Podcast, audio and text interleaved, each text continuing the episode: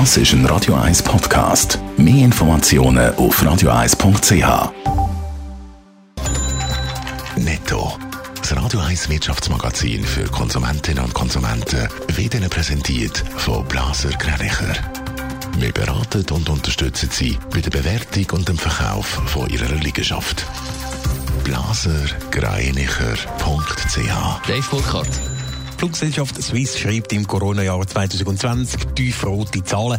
Laut Mitteilung ist der Umsatz im Vorjahresvergleich um fast zwei Drittel eingebrochen. Unter dem Strich bleibt ein Verlust von 654 Millionen Franken.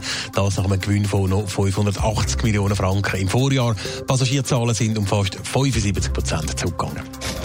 Ein gutes Jahr hinter sich hat dafür die Raiffeisen Bank. Die Raiffeisen Gruppe schreibt für 2020 einen Gewinn von 861 Millionen Franken.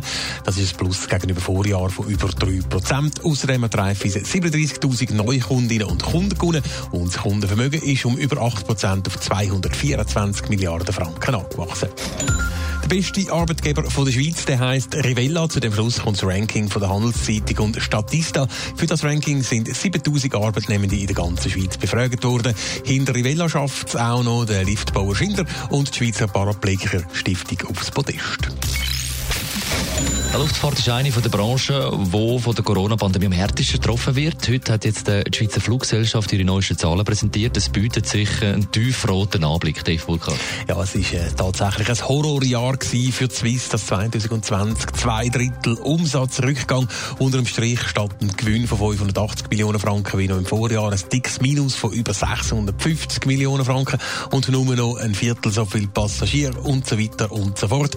Hätte die Airline nicht schon im März 2020 20 drastische Maßnahmen wie Kurzarbeit im ganzen Unternehmen oder die Aussetzung von nicht betriebsnotwendigen Projekten beschlossen, wäre der Verlust laut der Mitteilung noch grösser ausgefallen. Und auch Perspektiven, die sind ja nicht allzu rosig, weil einfach niemand weiß, wie lange die Reiserestriktionen noch gelten. Die Swiss rechnet darum erst mit der Erholung im nächsten Hochsommer. Also die schlechten Perspektiven, die fordern bei der Swiss weitere Maßnahmen, sind auch Stellen betroffen. Es geht so aus, äh, die Swiss die planen laut Mitteilung bis Ende Jahr den Abbau von rund 1000 Vollzeitstellen Entlassungen sind aber zumindest vor der Hand nicht geplant oder vorgesehen.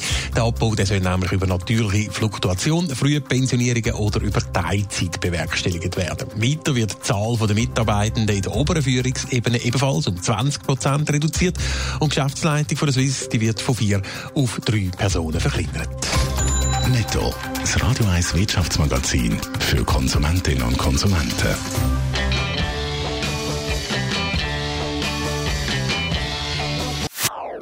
Das ist ein Radio 1 Podcast. Mehr Informationen auf radio1.ch.